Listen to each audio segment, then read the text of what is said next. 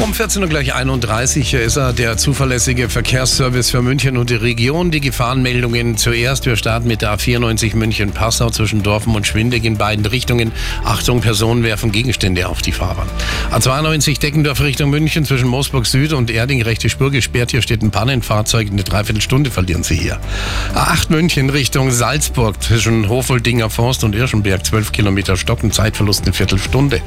A9 Nürnberg Richtung München zwischen Allershausen und für Holzen Westen Pannen-LKW die Standspur blockiert. Da staut es sich diesbezüglich sechs Kilometer lang. Die Gegenrichtung zwischen Dreieck-Holleder und Ingolstadt Süd sieben Kilometer stockender Verkehr, Zeitverlust 20 Minuten. Dann die A99 West Richtung Nürnberg, Tunnel Aubing, Blockabfertigung. Die A99 Ost Richtung Nürnberg, am besten meiden, überall Stau, um Gottes Willen. Und zwischen Hohenbrunn und Kirchen München 11 Kilometer haben wir davon, Zeitverlust 21 Minuten. Zwischen Haar und Kreuz München Ost ein Unfall, linke Spur gesperrt. Die Gegenrichtung äh, Richtung Kreuz Nord und Kirchheim. Sechs Kilometer stockender Verkehr, Zeitverlust 13 Minuten. Und zwischen Haar und Kreuz Süd sieben Kilometer stockender Verkehr. Hier sind es etwa zwölf Minuten. Und noch eine Meldung, Kreis Rosenheim, Münchner Straße zwischen Burger und Wasserburg am Inn.